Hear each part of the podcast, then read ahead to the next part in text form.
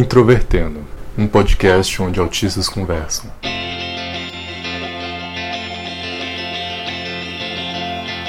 Olá para você que escuta o podcast Introvertendo. Como vocês sabem, eu sou o Thiago Abreu e esse episódio, que é o oitavo, é uma continuação do sexto episódio, qual vocês foram apresentados ao Álvaro Oiano, que é um ASP que eu conheci né, durante né, nesses eventos né, relacionados ao autismo e essa participação dele se ocorreu na disciplina de educação inclusiva, né, que é ministrada na Universidade Federal de Goiás pela professora Ana Flávia Teodoro. Mesmo dia em que Álvaro e eu fomos chamados para estar ali na universidade e falar um pouco das nossas experiências, ela pediu uma espécie de reprise e no horário da noite em específico tivemos uma participação especial da Letícia Lins, que agora oficialmente é parte da membresia do nosso podcast.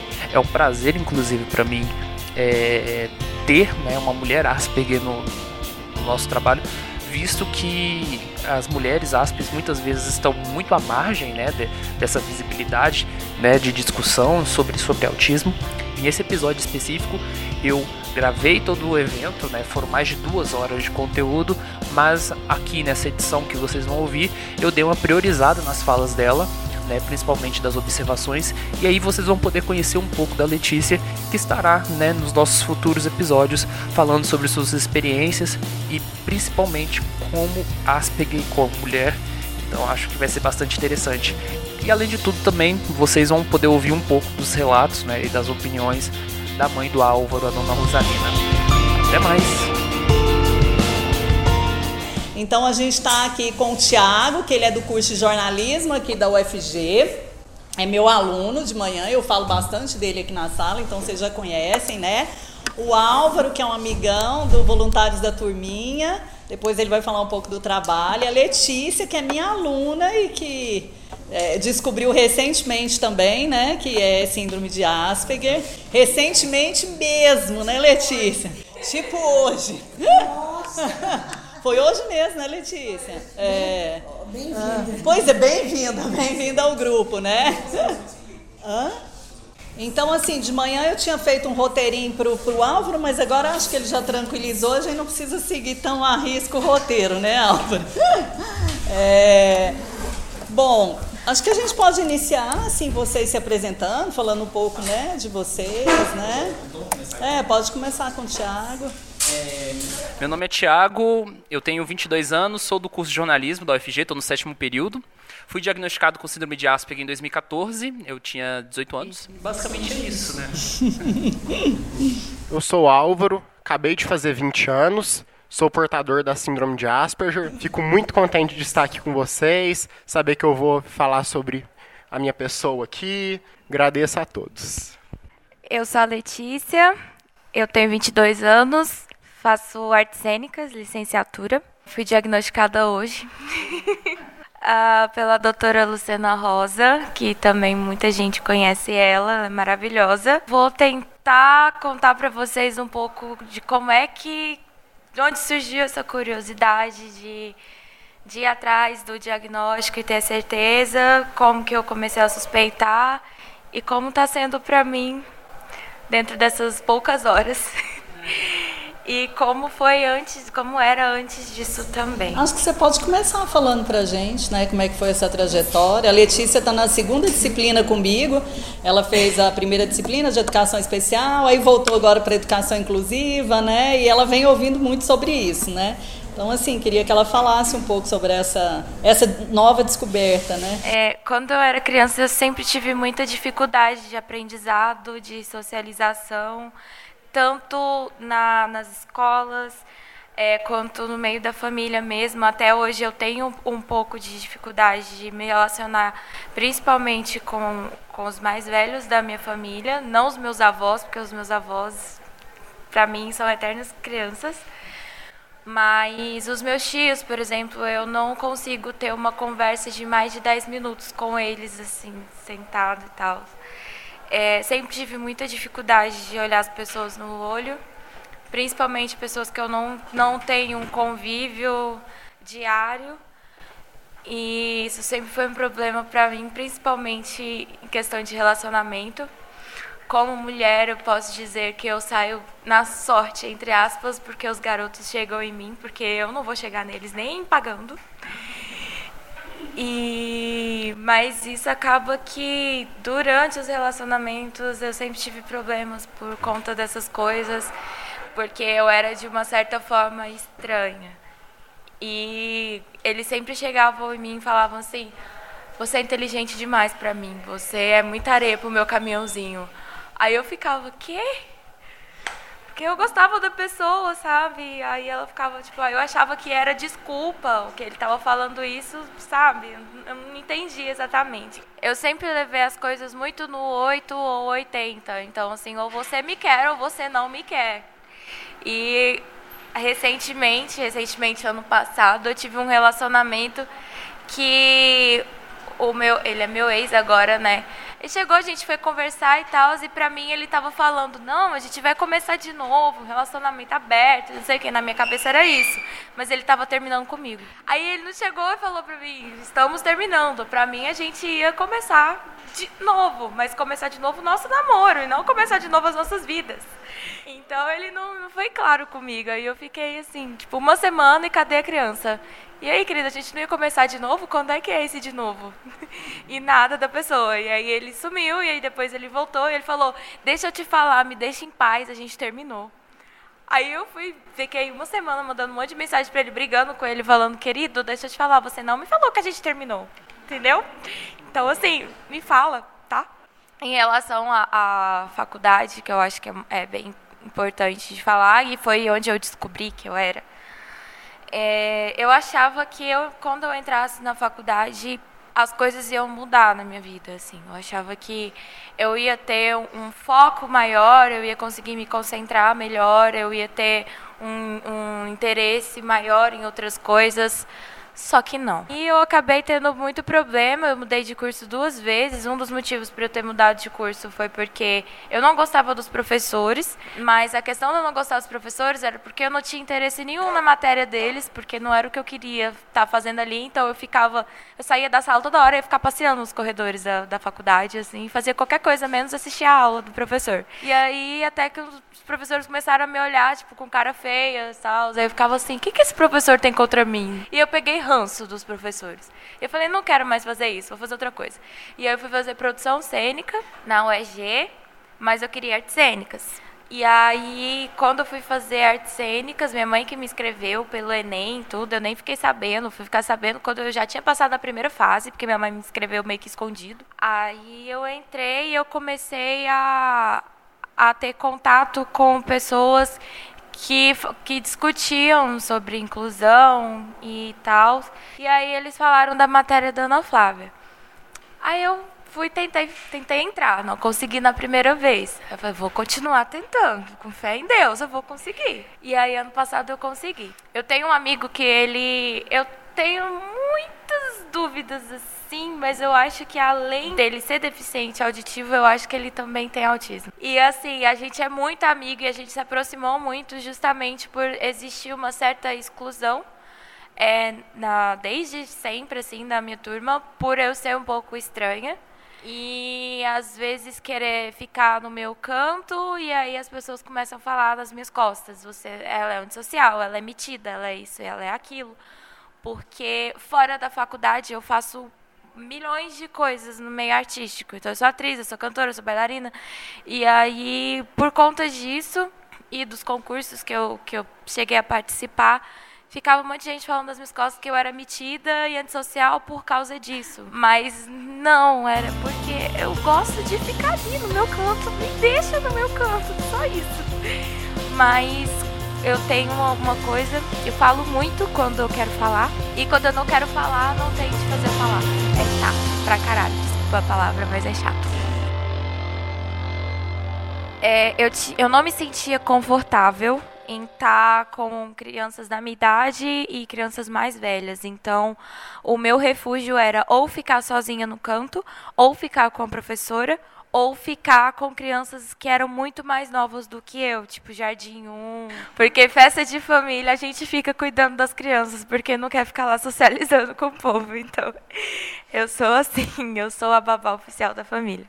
Então, na hora do recreio, as minhas amigas, minhas colegas de turma, elas iam, tipo, dançar funk no parquinho, ia falar de meninos, de qualquer outra coisa. E eu tava ali pulando corda, pulando amarelinho, com os menininhos que era tipo metade do meu tamanho, sabe?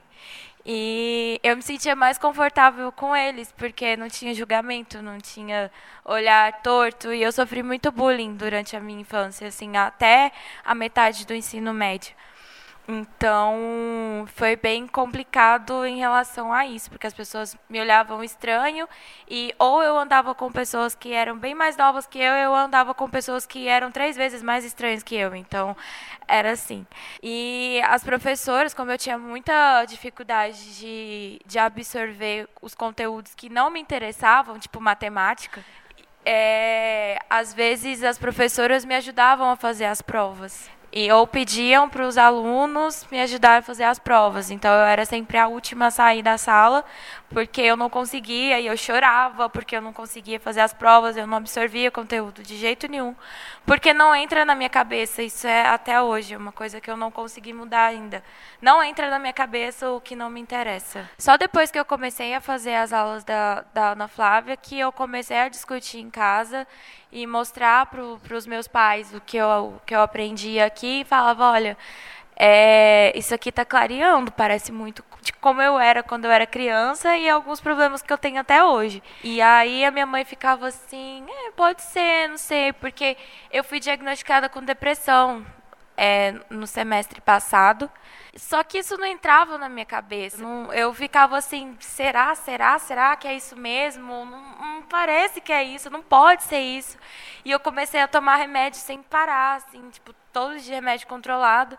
E eu sentia que aquilo ali, hum, sabe, não precisava estar fazendo aquilo. Tanto é que eu fiquei duas semanas sem tomar o, o remédio e eu não senti diferença nenhuma. Lá no fundo, assim, alguma coisa ficava sempre batucando na minha cabeça. Não é isso, você não tem depressão, isso é outra coisa. E sabe quando você tem aquele aquele aperto, assim, falando, meu Deus, eu tenho que saber o que eu sou, quem eu sou, porque está tudo errado e eu tenho que entender o porquê que está tudo errado.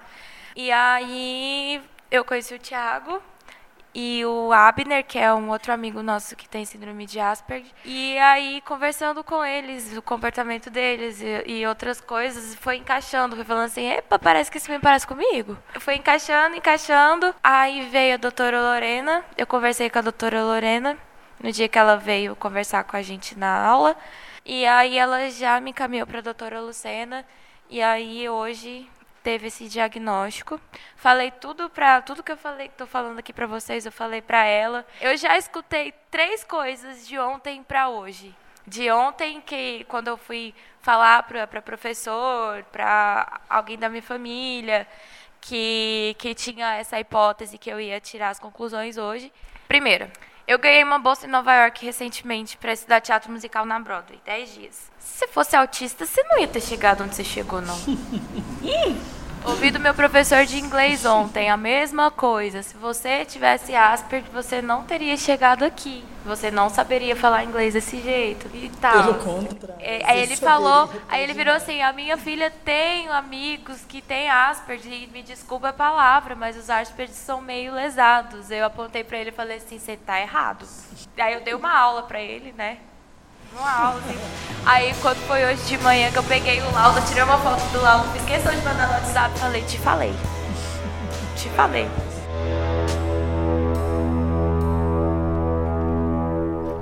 Eu me senti muito feliz, muito aliviada. Chorei de alegria hoje, porque eu falei assim: obrigada a Deus, eu não sou doida.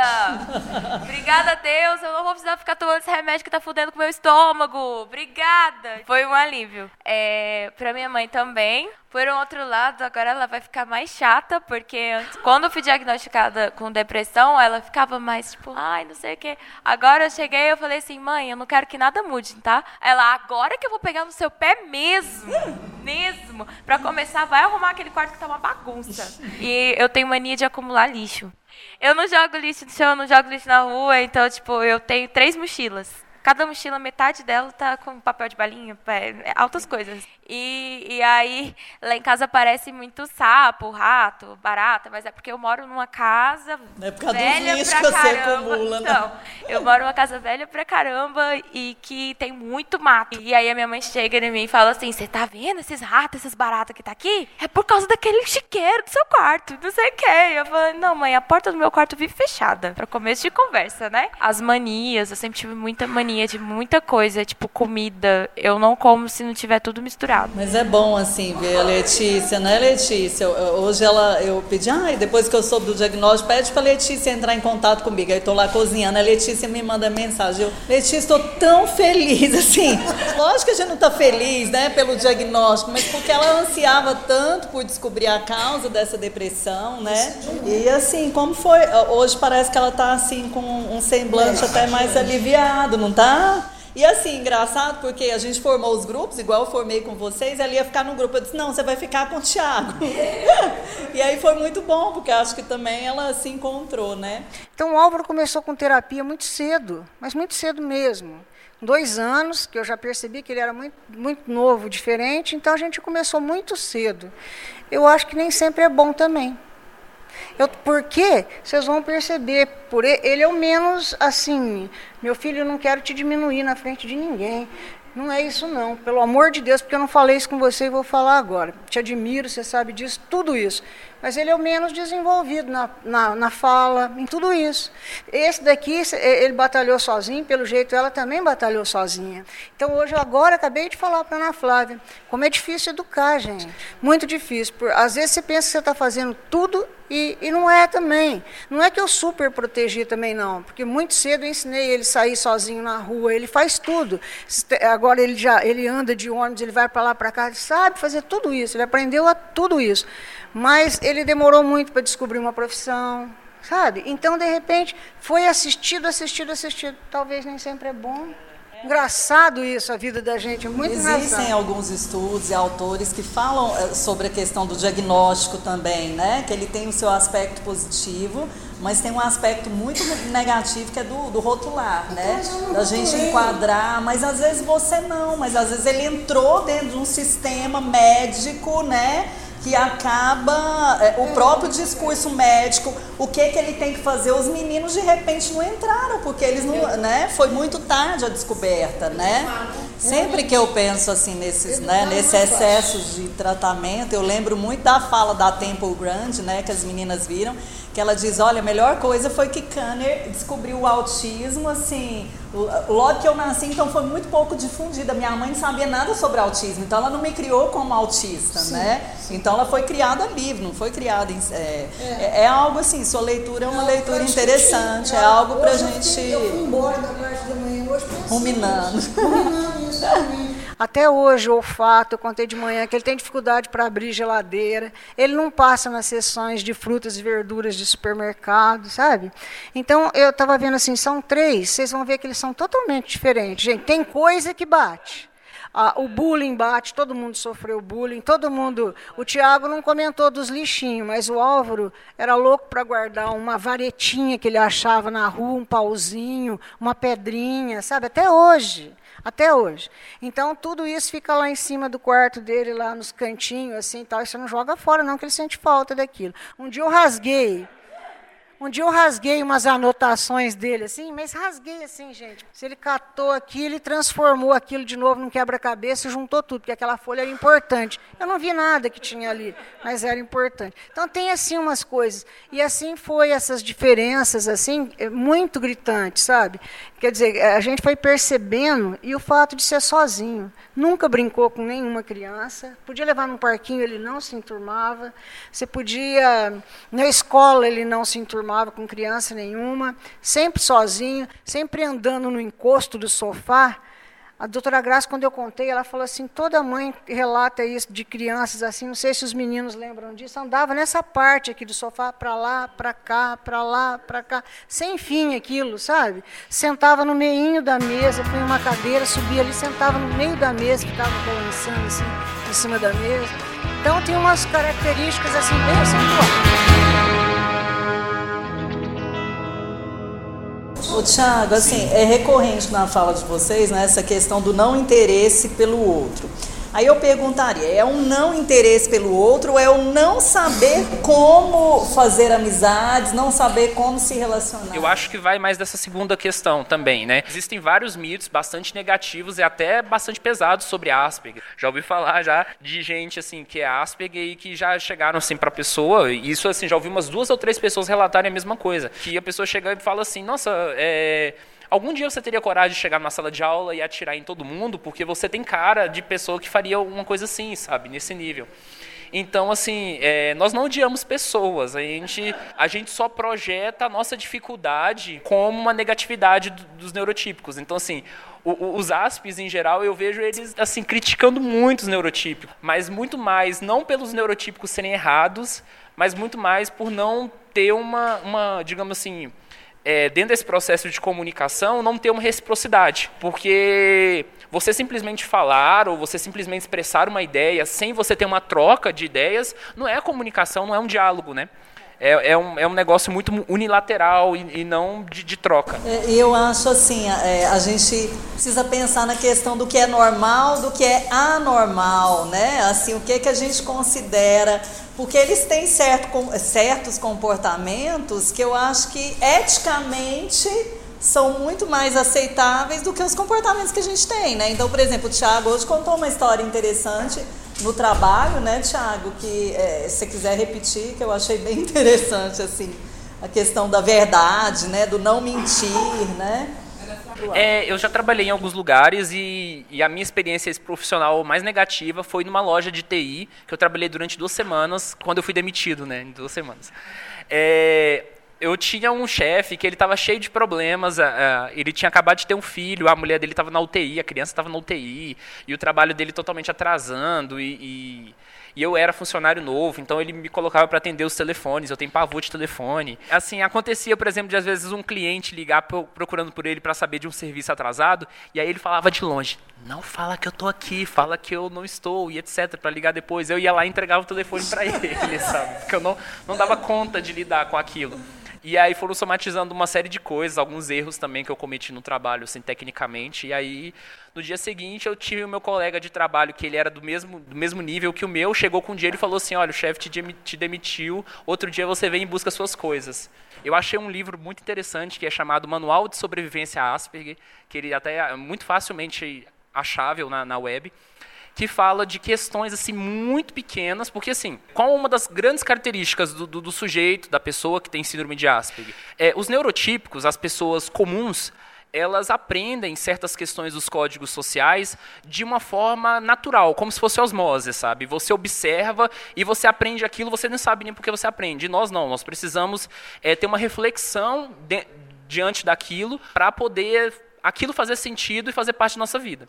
E às vezes, até a nossa própria forma de lidar com, com essa informação é uma forma estereotipada, é uma forma né, que, que, que, você vê que não há tanta naturalidade. Então, esse livro e algumas outras coisas que eu li foram, foram me fazendo pensar em várias coisas que aconteceram na minha vida. Eu pensei, nossa, em tal momento eu fiz essa merda aqui, e esse outro momento eu poderia ter agido dessa forma diferente.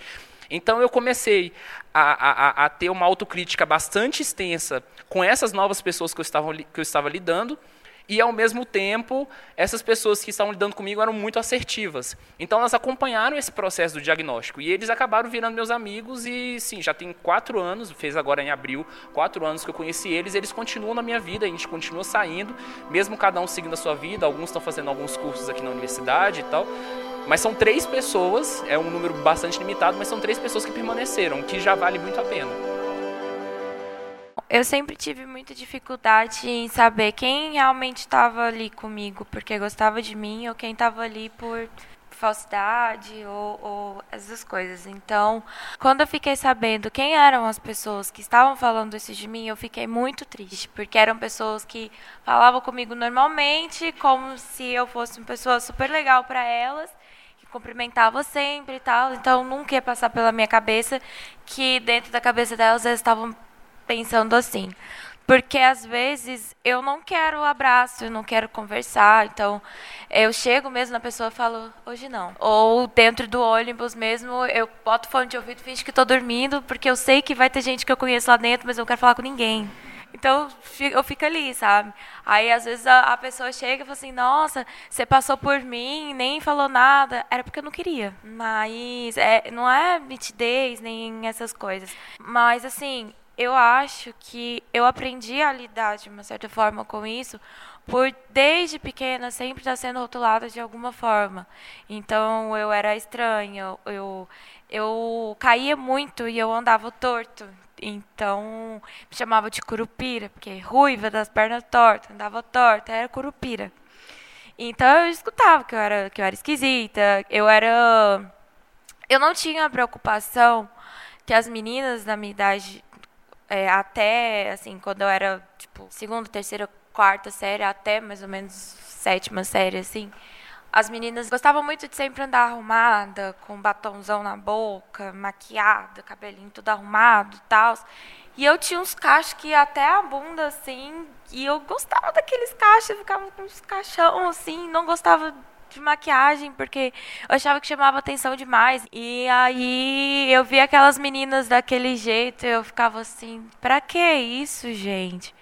E aí eu era sempre a desleixada, a feia, a esquisita, porque eu não, não ficava daquele jeito. E aí eu fui me sentindo muito para baixo, chegava em casa chorando quase sempre. Então, uma criança de 8, 9 anos, até os meus 10 anos foi assim, é, que chegava em casa sempre chorando, os meus pais culpavam muito a escola, achavam que o problema eram os professores que não, que não viam, ou sei lá, que não sabiam lidar com a situação, e eu falava que não, que as professoras eram as únicas pessoas ali que realmente eu conseguia gostar. Eu odiava todo mundo na minha sala. Por isso que eu preferia brincar com as crianças. Porque pra mim eles eram os, os doidos. Era todo mundo doido. Primeiro todo E como é que isso é na universidade, assim? Como é que é esse relacionamento social na universidade para você, para o Thiago? Então, como eu faço artes cênicas, o povo lá já não bate muito bem da cabeça. Então eles são, eles são muito de boa, assim. Só que acabou que antes de eu receber o diagnóstico, eu comecei a me envolver com umas coisas que eu prometi, jurava de pé junto que eu nunca ia me envolver. Que era tipo fumar, é, experimentar maconha, beber muito, essas coisas, mas que de uma certa forma eu encontrei um refúgio nelas. Porque quando eu bebia, quando eu ia pra boate, por exemplo, eu saía, eu falava assim, nossa, entrei na faculdade, e agora? Eu nunca tinha ido na boate na vida, o que, que eu vou fazer? O povo vai me chamar, vai, vai ter festa. O FG tem, né? Morreu alguém, tem festa. Então, assim, eu falei, e agora? O que, que eu vou fazer? Porque eu não sou de ficar indo nesses lugares. Eu, Primeiro porque eu fico lá, aí o povo tá lá tudo dançando, tudo louco, eu tô lá assim. E é uma pegação, e é um que pega quatro de uma vez, eu fico aqui.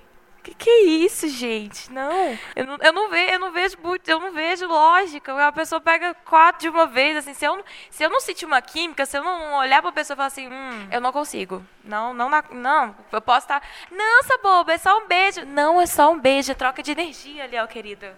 Entendeu? A cara dessa pessoa vai ficar na minha cabeça pro resto da vida. Então eu. Entendeu? Então eu tive. As minhas maiores dificuldades, assim, na faculdade e tal, foi por isso, porque como eu sempre me envolvi muito com criança, agora eu estaria me envolvendo com pessoas da minha idade e pessoas mais velhas do que eu. E aí eu falei, fudeu.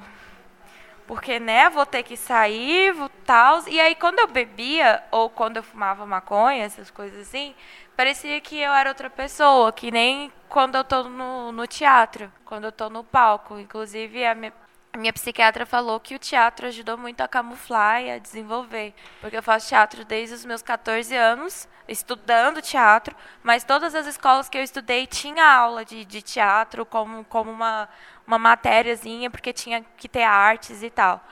Então eu sempre fiz teatro desde pequena, isso me ajudou muito. Sempre que eu saía com, com essa galera da, da faculdade e tal, eu tinha que beber, porque se eu não bebesse, eu era a primeira, eu era a primeira a querer ir embora. Primeiro que eu não suporto o barulho de boate, aquele som. Preciso contar um pouco dessa questão de festas e etc. Os, os meus amigos, né, que, que vieram do, da época do trabalho e entraram na UFG, eles me empurraram para chopadas, para os eventos. Só que assim, eu era de espécie de motorista deles. Então eu chegava lá, eu não podia beber porque eu estava dirigindo primeiro e eu ficava meio como tutor deles, porque eu, eu, sou mais velho que eles um ano. Então, assim, eu tenho 22, tem um que tem 21, tem outro que tem 19, tem outro que tem 20, entende? Então, o pessoal é um pouco mais novo que eu, então eu fico naquela responsabilidade. Sou mais velho, se acontecer uma merda, é eu que, que, que, que pago o pato. É.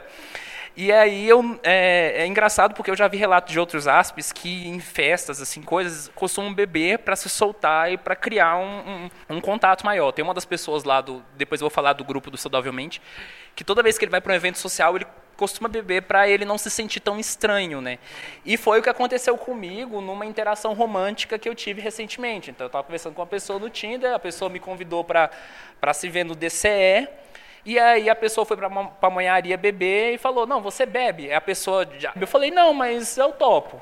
Porque a pessoa com quem eu estava conversando era uma pessoa que tinha níveis altos de ansiedade. Então, a pe... E a pessoa sabia também que eu tinha níveis altos de ansiedade. O que aconteceu? A gente bebeu para a gente se soltar e conversar. E aí a coisa funcionou. Funcionou. Eu bebi, fiquei relaxado e deu certo. É. Basicamente. É, bebida, tá dando certo bebida é uma. Sim, tá dando certo. Bebida é um ansiolítico muito eficiente, né? Pena que tem efeitos colaterais terríveis, mas. E no namoro, qual, qual você acha, Tiago, que é a maior dificuldade numa pessoa com Asperger, assim, em relação ao é, relacionamento? Eu, eu acho que se a amizade já tem um, nível bastante complexo de você entender as minúcias sociais, o relacionamento isso é isso é potencializado em, em uma escala exponencial, né? Então é, você flertar. Então, é, imagina isso pessoalmente, sabe? Então, é um negócio muito complicado, assim. É, a minha vida é um livro aberto. Todo mundo sabe da minha vida. Porque eu, eu sempre tive mania de exposição por não conseguir me relacionar pessoalmente, eu usava as redes sociais. Então, eu tenho blog, eu tinha tudo que vocês sonharem. Tipo, quando eu tinha Orkut, eu já tinha Facebook, eu já tinha tudo, assim. E eu postava a minha vida inteira, tudo que eu sentia, tudo que, que eu precisava falar, eu jogava lá para falar para uma pessoa mesmo, assim, entalável, eu não conseguia. Então, isso sempre me dificultou muito em questão de, de relacionamento, de, de namoro.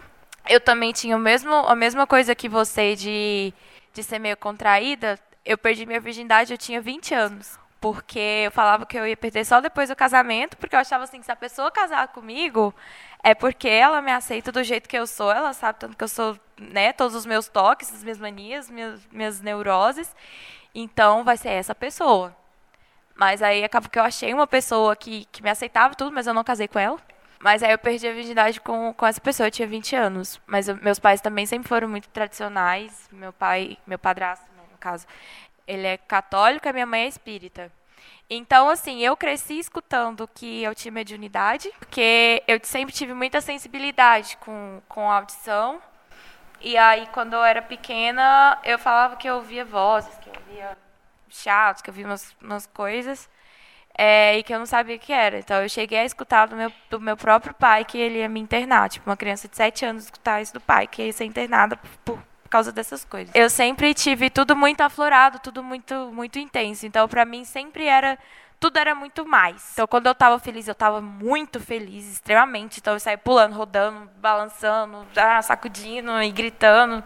E quando eu tava com muita raiva, eu batia nas coisas, batia no meu pai. Não batia na minha mãe, porque eu sabia que se eu batesse nela, ele ia me bater, que nem eu tava falando pra professora. Mas o meu pai deixava também, não posso fazer nada. Aí eu, eu dava uns tapas nele, socava, já chutava ele. Várias vezes, várias vezes. Sabe aqueles meninos birrento que vocês veem nos vídeos no Facebook dando piti de supermercado? Eu era assim. Quando eu queria uma coisa, eu queria aquela coisa e eu tinha que ter aquela coisa e eu queria ter aquela coisa de qualquer jeito. Eu já roubei chocolate no supermercado, porque eu sabia que meu pai não ia me dar e eu falei, eu quero esse chocolate. Então, beleza, você não quer pedir? Eu vou pegar o chocolate. O meu terapeuta um dia chegou para minha mãe e falou: Como na sua família o Álvaro é o caçula, ele tem muita chance de só interessar por mulheres mais velhas. E eu sempre fui assim, minha mãe sabe, né, mãe? Só me interesso por mulheres mais velhas, já me apaixonei por professoras e elas desconfiaram. Chegou um dia que uma delas desconfiaram e, elas, e, eu nunca mais esqueço. Até hoje eu lembro disso direto. Apaixonava mesmo por médicas que eu já tive, por vizinhas que eram 20 anos mais velhas que eu. Chorava por causa delas. Passava mal, tinha dias. Passava mal. Tinha dias que eu escrevia carta para elas, mas eu falava, eu não vou mandar, porque senão o marido vai achar ruim comigo, senão vai causar rolo para mim. Isso aconteceu já demais Pelo comigo. menos eu tinha noção, né? É, eu tinha noção que ia causar rolo pro meu lado. E eu entendo que paixão, igual eu falava sempre pra minha mãe, eu falava, olha, paixão é uma coisa muito sofrida. Tanto que a etimologia da palavra paixão é sofrimento. Fiquei sabendo disso há pouco tempo e é mesmo. E olha, que mesmo que eu tenha me interessado só por mulheres mais velhas, minha mãe um dia chegou pra mim e falou, Álvaro, as mulheres assim, elas não querem homens da sua idade, elas só querem homens mais velhos. No dia que eu descobri isso, eu achei isso um Não, saco. viu, Álvaro? Eu fiquei triste, me deprimiu muito. Sério, hum, tomara que eu encontre mais isso. Não achei a certa. Amém. Muito obrigado. E olha que tinha dias que eu só ficava pensando nelas, sabe? Só olhava foto delas no Face o tempo todo, 24 horas. Uma de cada vez, só que acabava uma, vinha outra. Ele era fiel, viu, Nayara? Já me relacionei só com uma, que ela era quatro anos mais velha do que eu, ficamos junto quase um ano, daí a gente terminou por conta de cabeças muito opostas, sabe? Mas hoje a gente tem amizade, a amizade não acabou, e eu pretendo um dia ter minha esposa, ter meus filhos, isso eu pretendo. Minha mãe gosta de saber disso, né, que eu vou criar um bom futuro, isso é ótimo demais. Quando eu tinha 16 anos, eu cheguei pro meu terapeuta e falei: como eu tenho essa minha síndrome, você acha que eu posso ter filhos? Ele, não. É mais aconselhável que você não tenha. Ele falou desse jeito pra mim. Na hora eu fiquei triste, tudo, mas depois eu vi que essa barreira eu vou quebrar. Vou quebrar essa barreira. Vou quebrar.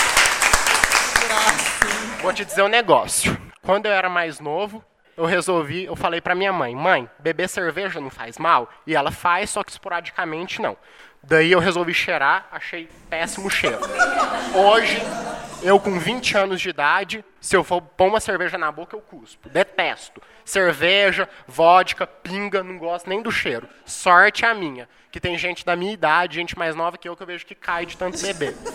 Muito melhor eu ser assim, eu detestar essas coisas, do que eu ficar bebendo e ser um alcoólatra. Que eu não gosto, sinceramente, de bebida alcoólica de jeito nenhum. Sou contra bebida alcoólica, cigarro, maconha, qualquer tipo de droga. Eu falo, sou anti-droga. Tá vendo, né, Nasci- Letícia? Nasci um século após as drogas.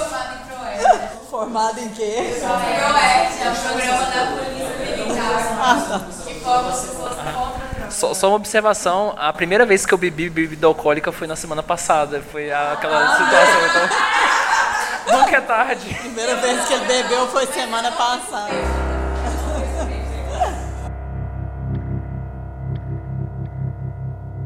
Tem muita gente que acha que isso que eu tenho é doença. Tem gente que fala, Álvaro, qual que é o nome da doença que você tem?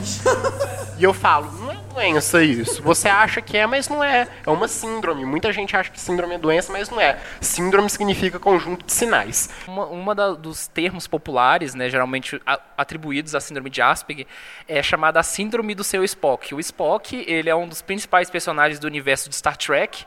É, ele é um vulcano, né? Ele tem uma, uma, uma origem, digamos assim, estrangeira e ele é um personagem extremamente lógico, né? Ele, ele, ele tem um lado humano, mas ele suprime o lado emocional humano porque ele não consegue lidar com esse, esse emaranhado de emoções, de entendê-las, e ele prende-se ao aspecto racional. E aí, muito disso, de, de- de- dessa característica dele, é associado à síndrome de Asperger, porque o, o, Asperger, muitas vezes, ele não sabe definir o que ele está sentindo. sentindo, sabe? Então, por exemplo, é, já teve uma terapeuta que conversou comigo e com outras pessoas perguntando assim, o que vocês sentem quando vocês têm ansiedade? Aí um dos nossos colegas falou assim, olha, ansiedade ela é um processo físico que ocorre no corpo que funciona sob tais mecanismos, mecanismos. Ela falou, não foi isso que eu perguntei, eu perguntei o que vocês sentem. E todo mundo se calou, ninguém sabia responder o que, que a gente sentia. Ela falava, dor de barriga, coração palpitando. Ela falou, são detalhes simples, mas vocês não conseguem ainda verbalizar essas sensações. Então, é, é, lidar com emoções é, é, um aspecto bastante complexo para Aspes, eu acho, no geral. Assim. Olha, um dos meus melhores amigos, na verdade, meu melhor amigo, ele, eu, eu brigava muito com ele por causa de horário, sabe? Então, assim, ele me dava carona para a universidade, porque o caminho era caminho para o campus 2, então ele passava em casa, da minha casa a gente ia. E às vezes ele atrasava. E a gente brigava direto por causa disso, sabe? A ponto de, de ele ter, ter que ter mudado de algumas vezes. Só que ele era muito flexível também. Mas a gente sempre teve transparência um com o outro, assim. Então na hora que eu tava puto, eu soltava os cachorros, ele soltava os cachorros também em cima de mim e a gente resolvia. resolvia. É, eu também tenho um problema com horários, mas na questão de assim, se a pessoa fala, te encontrou 8 horas, eu chego lá às 7 e meia. Se der 8 horas a pessoa não tiver chegado, já começa a mandar mensagem: cadê você? Cadê você? Aí dá 8 e 15, cadê você? Se a pessoa não vá, aí eu fico puta pra caralho. Fico muito puta, mas eu odeio esperar. Eu odeio esperar. Então, às vezes, eu posso chegar lá, tipo, eu posso nem chegar às 7 mil, posso chegar 8 horas em ponto. Mas se a pessoa me fizer esperar, tipo, ela chegar 8 e meia, 9 horas, eu falo assim, uai, não era 8? E aí eu jogo na cara mesmo, eu falo, não, não era oito. E eu também, eu não suporto isso que, igual ele tava falando, quando a pessoa não avisa que não vai poder, ou avisa, tipo, muito em cima da hora, assim, tipo, você já tá pronto, você fala, nossa, hoje eu vou no parque, eu amo ir no parque. Porque parque e cinema, para mim, são, são duas coisas assim, que se for me tirar de casa, que é muito difícil de acontecer, eu vou para parque e para cinema. E aí a pessoa fala, ah, já tô toda pronta lá, já tô com a carteirinha do ônibus, vou sair, já aviso os meus pais, aí meus, às vezes meus pais é, vão para casa dos meus avós, vão fazer qualquer outro programa, e eu fico só para poder sair com, com os meus amigos e tal. E aí começa todo mundo a furar, falar, ah, não vou poder, ah, não sei o que, antes eu... Estão zoando com a minha cara, né? Já teve vez que eu fui sozinha, de birra, de raiva mesmo. Eu falei assim, não, eu me programei todinha para isso, eu não, não vou cortar isso, porque é, eu não sei para vocês como que, como que é, tipo, rotina, por exemplo, eu tenho uma dificuldade muito grande com mudança de rotina. Eu, até eu me, me adaptar a uma nova rotina, nossa, isso me deu problema de ano passado para cá. Porque ano passado eu estava trabalhando, eu estava com cinco espetáculos, então eu estava numa rotina de ensaio muito, muito, muito grande, assim. Então era todo dia ensaio, ensaio, ensaio. E aí quando foi esse semestre eu não peguei espetáculo nenhum. Aí foi tipo, pum, depressão, porque eu fiquei isolada, assim, eu ficava só dentro do quarto e, eu, e meu corpo sentiu, minha mente sentiu. E aí uma, era uma nova rotina, porque era só de casa para a faculdade, da faculdade para casa, o que, que eu ia fazer. Aí eu comecei a, a encontrar coisas novas que me relaxavam, que não me deixavam surtar, assim, tipo pintar. Eu descobri que eu sou muito boa para pintar pintando que, que a minha psicóloga tinha falado para eu tentar encontrar uma coisa nova que não fosse o teatro que eu pudesse fazer em casa para estar tá suprindo a falta desses ensaios e tal. E aí eu comecei a, a pintar para canalizar isso, né? É, em questão de amizade, eu tenho poucos, poucas pessoas que eu falo que são meus amigos mesmos, porque são pessoas que já estão acostumadas com os meus surtos, com as minhas manias, com os meus tics, os meus toques, e que eu sei que eu posso contar, assim, e que não me olham com olho de julgamento. Eu conto nos dedos essas pessoas. Elas não conhecem praticamente nada de, de autismo, de Asperger. Eu vou ter que dar uma aula mesmo. Hoje eu liguei pro meu melhor amigo, porque eu mandei a foto do laudo para ele, né? Porque eu já estava com essa suspeita e eu conversava muito com ele sobre, sobre essa suspeita. E aí ele falava assim: Ah, mas você não parece, você é muito bonita para isso. Ah, essa era a terceira coisa que eu Nossa, falei que eu tinha é escutado. Você é muito bonita para ser autista. Aí, aí eu ficava assim, não, não tem nada a ver, né, querido? Aí hoje eu fui falar pra ele, ele falou, não, beleza, você tá com isso daí, agora como é que você vai resolver? Aí eu, eu falei assim, então, pra comer de conversa eu não tô, né? Assim, eu sou assim, eu nasci assim. Aí ele, não, mas por quê? Aí, tipo, aí eu, ah, como é que eu vou te responder isso? Então, primeiro que é genético, né? Então, provavelmente tá na gene lá da família, provavelmente é do do meu pai. Então eu tô tendo, assim, eu não, como eu fui recém-diagnosticada, eu não posso falar muita coisa para vocês em relação a, a isso, porque pouca gente sabe. Né? Eu não tive tempo de contar. A minha mãe quer que. Minha mãe virou para mim: ah, você não precisa sair espalhando para todo mundo tal, mas eu já penso o contrário. É porque eu sempre tive. É, uma das minhas manias é de me justificar. Então, que nem os meninos estavam falando é, do porquê, que pra gente tem que ter um, um, um motivo, tem que ter um porquê, eu sempre fui assim. Então, tinha uma coisa que sempre me irritava, me irritava, que fazia eu brigar com os meus pais direto, era o porquê sim e porquê não. De você chegar, por que isso? Não sei o sim? Eu, como assim? Por que sim? Por quê? Eu quero saber o porquê. Entendeu? Conversa comigo. Já teve uma vez que, que eu, eu cheguei assim, a minha mãe estava perguntando qual é o seu problema. Eu falei, vocês não conversam comigo. Eu até estava falando para a doutora Lucena que eles nunca não, não me ajudam nessa questão de, de socializar, porque os meus pais são muito antissociais. Então, assim, o meu padrasto, por exemplo, a, a socialização que ele tem, ele é professor, né?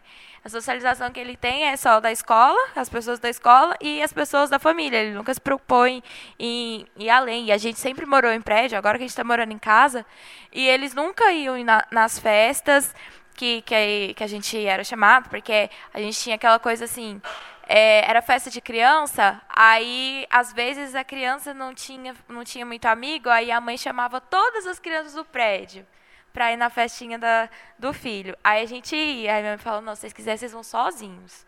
Aí, aí eu e a minha irmã, né, e, né, e eu super social, ia lá e tal, aí eu gostava de ficar com os pequenininhos correndo igual uma louca, já, che já chegou mãe na minha mãe falando assim: como é que você lida com a sua filha desse tamanho correndo para lá e para cá? Porque direto chegava reclamação para a síndica que a gente estava fazendo barulho, que estava fazendo bagunça, que estava quebrando as coisas lá embaixo. E aí chegava lá, eu era a única mais velha, né? Então a, então a responsabilidade sempre caía em cima de mim.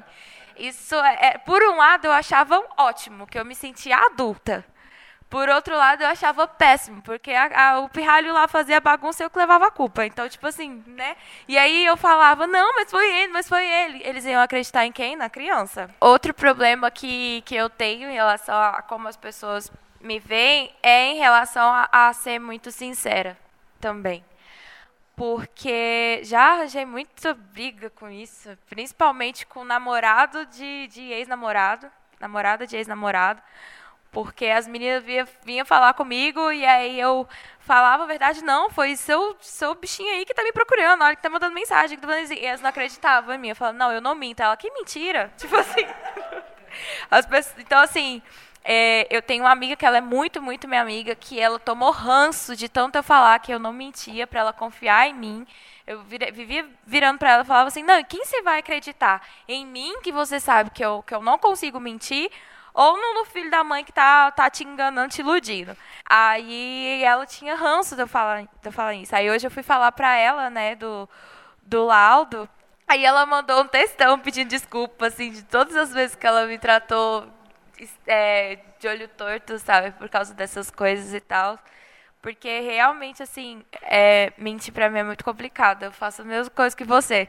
De vez em quando a minha mãe vira pra mim e fala assim: Não, fala pro seu pai que isso aqui, isso aqui. Eu falei: Não, se você quiser, você fala. Tem, já teve vezes que eu tive, tinha que faltar a aula e aí eu não conseguia mentir para os professores, né? Falando que, que eu ia sei lá, às vezes eu ia viajar, às vezes eu ia para uma festa que era no horário da aula e eu não conseguia mentir, falando tipo, ah, eu tô com dor de barriga, e não sei o quê. Então eu pedia para minha mãe mandar mensagem pro professor pelo celular dela e ela fazia isso. Ela falava, não, aqui é a mãe da Letícia e tal. Isso já aconteceu várias vezes, várias vezes. Porque eu não consigo. Eu sou muito aberta com a minha mãe, muito assim. É, como os meus pais separaram, eu era muito pequena, minha mãe foi mãe e pai por uns quatro anos. E aí, até ela conhecer meu padrasto, resolver juntar com ele. E aí, ela, logo ela já ficou grávida da, da minha irmã. Então, eu sempre fui muito apegada a ela. Eu não, não consigo mentir de jeito nenhum e nem esconder nada da minha mãe. O meu padrasto, eu já escondo mais coisas. Mas, assim, eu prefiro esconder do que mentir. Então, se eu tiver que mentir para ele, eu falo, mãe, você faz isso, porque você faz isso muito bem. Eu, eu não. Não consigo. Várias vezes eu dormia com ela. Ela cantava pra mim e eu dormia agarrada nela. E aí eu cresci com isso também, de a, dormir agarrada em alguma coisa, como se fosse minha mãe, ou como se, sabe? É um jeito que eu sinto segura de dormir. Então, é, eu tenho um coelho de pelúcia. Tem muita gente que zoa com a minha cara quando vai na minha casa e vê que tem urso de pelúcia na minha cama e eu falo que eu durmo com esses ursos de pelúcia. Tipo assim, você vai fazer 23 anos, você dorme com ursinho de pelúcia, eu durmo com ursinho de pelúcia. Tem algum problema com isso? Agora, em relação ao meu padrasto, eu demorei pegar confiança nele. Eu fui começar a olhar no olho dele depois de grande já, assim, uns, na adolescência mesmo, porque quando eu era criança eu não conseguia. E eu não, eu não tinha essa, essa intimidade, eu não conseguia ter essa aproximação, assim. E ele tá com a gente já vai fazer uns 20 anos mas eu, eu sempre tive muita dificuldade de ter um contato físico com ele. Não, não sei te dizer exatamente o, o porquê, assim, mas eu demorei muito mesmo para pegar confiança nele. A minha mãe, ela reclama de mim porque eu sou muito grudenta nela, no caso. E na, na minha irmã também, a, a Giovana. Se a pessoa der uma abertura para mim, ai sim, só que ela vai ter que aguentar, porque eu sou 880. Eu sou extremamente carinhosa, intensa, chata, grudenta, um chiclete, ou eu nem olho na sua cara. Eu sou, tipo, muito assim. Isso é um dos motivos também que eu já tive muito problema em, em relacionamento, porque eu era muito grudenta. Então, assim, quando eu apaixono, estava falando, eu apaixono. E, e desilusão pra mim é o fim, assim, é um terremoto na minha vida. Eu fico uma semana sem comer. É o apocalipse, sério. Eu, é, muito, é muito tenso. E olha que eu demoro a conseguir confiar numa pessoa e me entregar e tal. Isso em, em, tudo. Isso não é só em relacionamento amoroso. Isso é em tudo. Tanto na, na amizade quanto na família. Eu tenho uma tia que ela é psicóloga. Mas, como eu sempre tive essa dificuldade de ter contato com pessoas mais velhas, incluindo os meus tios, eu nunca tinha sido de conversar muito com ela.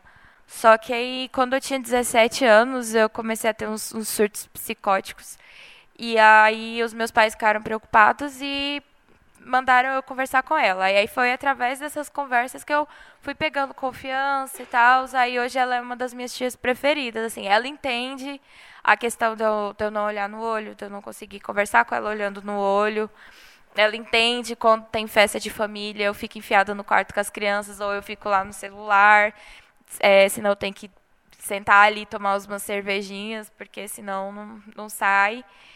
É, ela já, já entende melhor. Eu não sei como vai ser daqui pra frente, é, porque eu tenho eu tô com muito medo em relação a isso.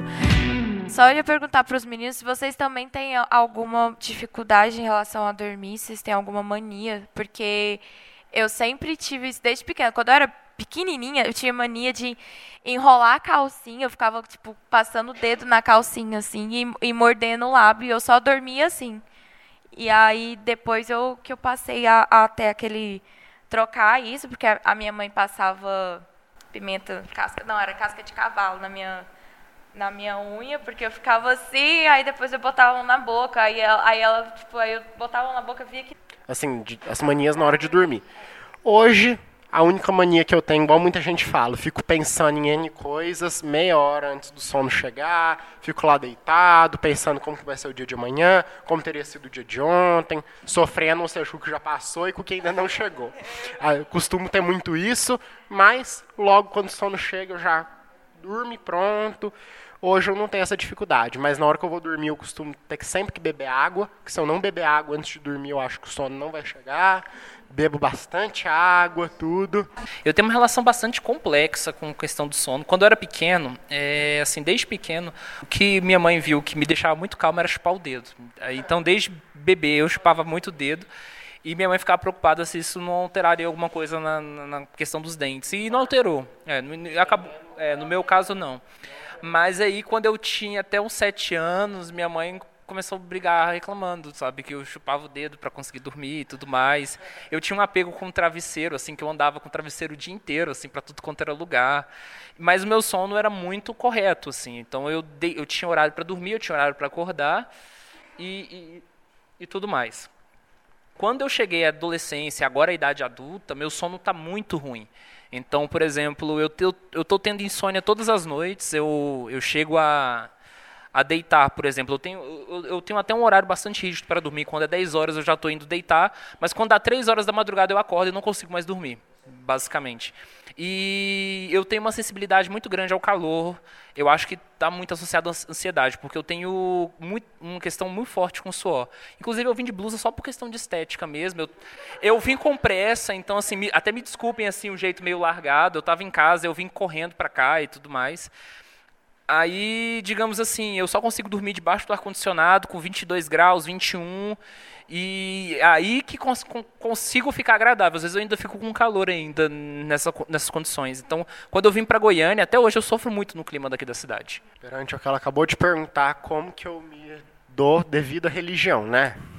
Eu sou afastado de religião, não sou uma pessoa que sigo uma, e eu me sinto bem assim. Tem gente que me fala, nossa, você não segue nenhuma religião, isso não é bom, você vai sofrer muito por causa disso. E eu falo, eu não sinto isso. Quando eu seguia religião, eu não me sentia muito bem. Depois cheguei para minha mãe e falei que eu não vou mais seguir. E ela, tudo bem, não tem problema. Eu falei, ah, que bom. Achei que você ia se importar, tudo. E tem gente também que acha que só porque não segue religião fala que a pessoa é do mal. Mas não tem nada a ver.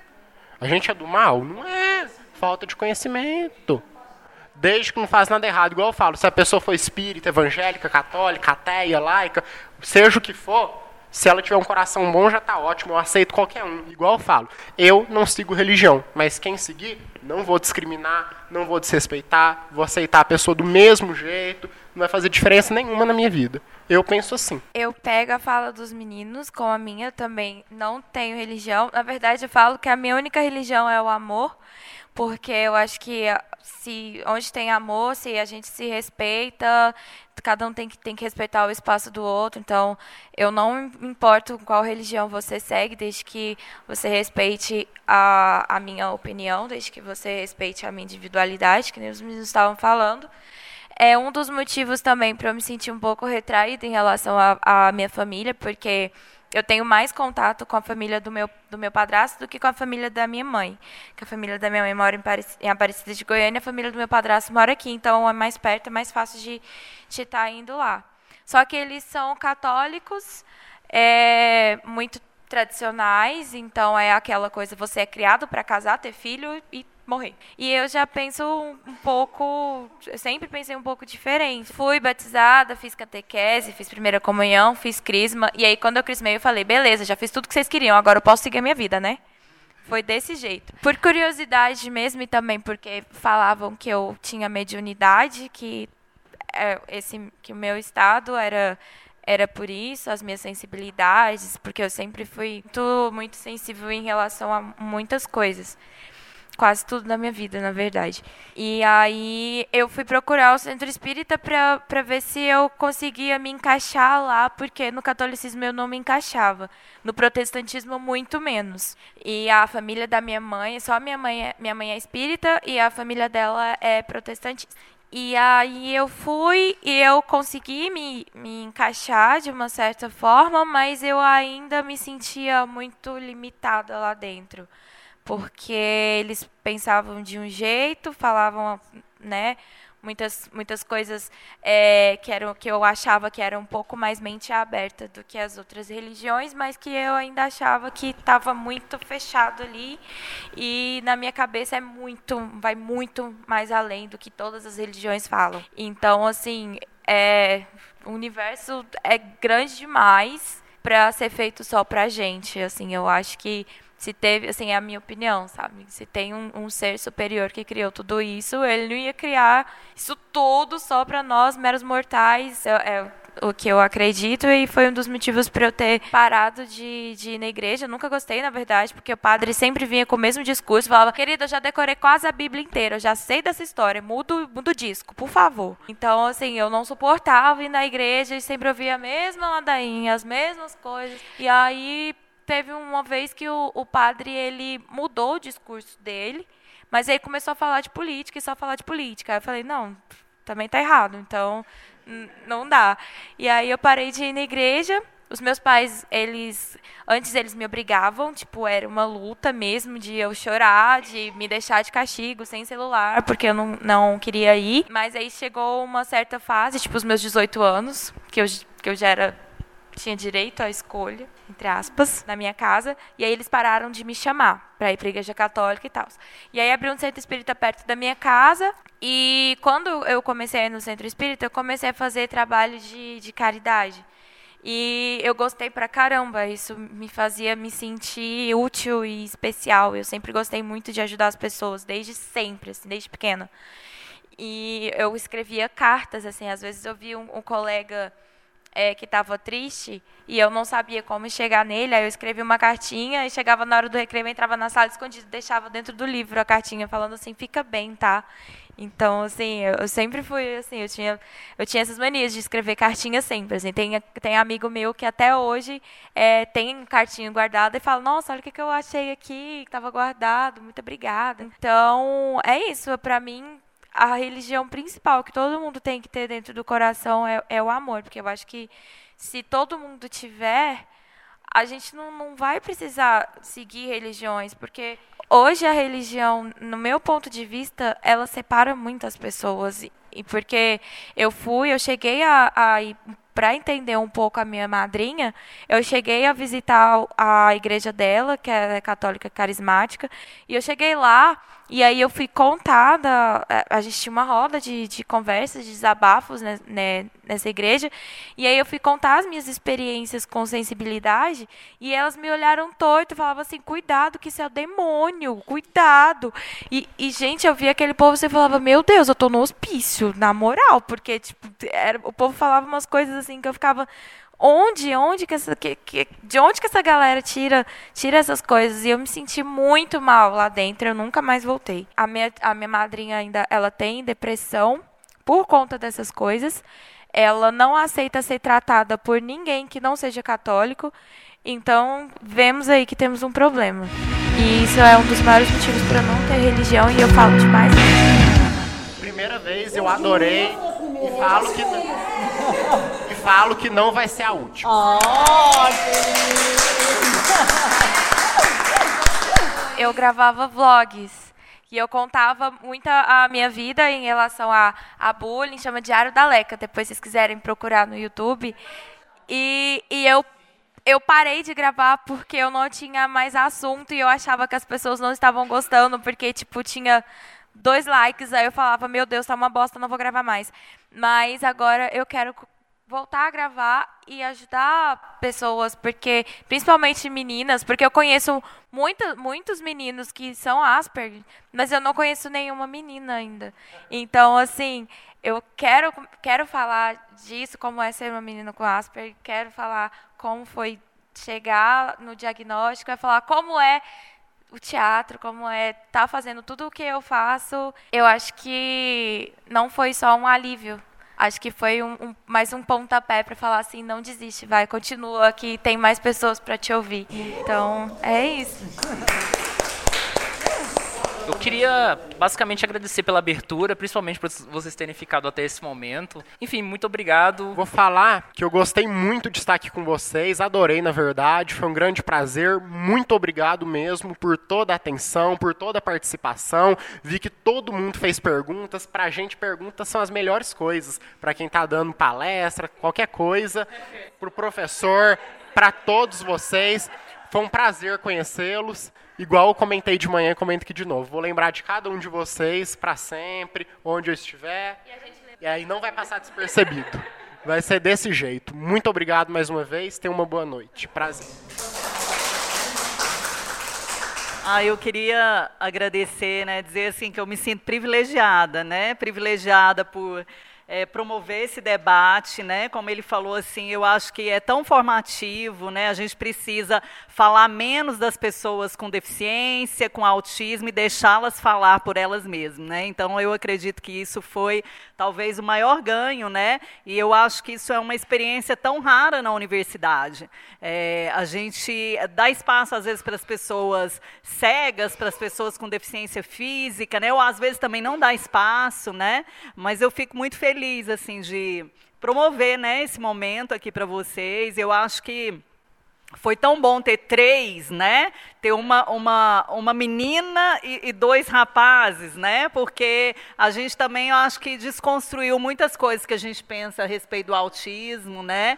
E fico muito feliz de ter dois alunos, né? Estar aprendendo com eles, né? Fico feliz da Letícia, né? Ter conseguido esse diagnóstico, é, da disciplina também ter aberto, assim, essas portas, né? E, e eu acho que ser professor é bom demais, né? Isso é que me, é, isso é que me encanta, né? Como o Álvaro falou, a gente gente tem que fazer aquilo que gosta, né? Isso é, é verdade.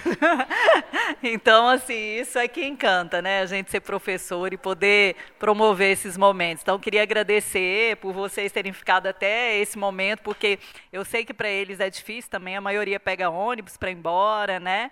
Mas eu acho que valeu a pena, né? Eu queria agradecer vocês pela receptividade, tudo. Ana Flávia, nem sei como te agradecer por tudo também. É, eu cheguei a escutar de uma professora minha que eu não era da academia e eu faço licenciatura. Então, para uma pessoa com Asperger, até então eu não sabia, né? Mas eu sabia que eu tinha que eu tinha problemas com o aprendizado. É, escutar isso da professora que está te ensinando a como ser professora foi dolorido para mim. É, porque eu, eu não estava conseguindo absorver a matéria dela, não, e eu queria ter interesse, eu queria conseguir aprender, mas a metodologia dela não me ajudava a, a absorver. E eu fui conversar com ela e ela virou para mim e falou: Olha, vou ser bem sincera com você, você não é da academia. Então eu fui para casa nessa época e eu fiquei muito mal pensei em desistir da faculdade, e falar o que, que eu estou fazendo aqui, porque para mim ela estava falando que eu não era capaz de ser professora, que eu não era capaz de, de continuar, e eu queria fazer minha pós, minha especialização e tudo. Então foi bem dolorido e encontrar professoras assim tão dispostas que amam o que faz e, e que está aberta a se adaptar para o aluno, porque eu acho que o maior desafio do professor é isso, e eu acho lindo quando ele consegue, que é ele se adaptar ao aluno e não o aluno se adaptar ao, ao, professor.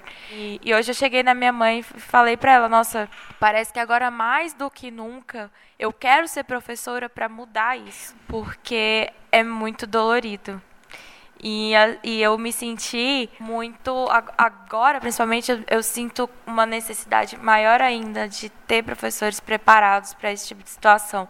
Vou chegar amanhã, vou entregar o laudozinho na mão da minha professora, vou falar: meu, minha falta de interesse aí, ó, toma. Então, tipo, entenda, entenda agora.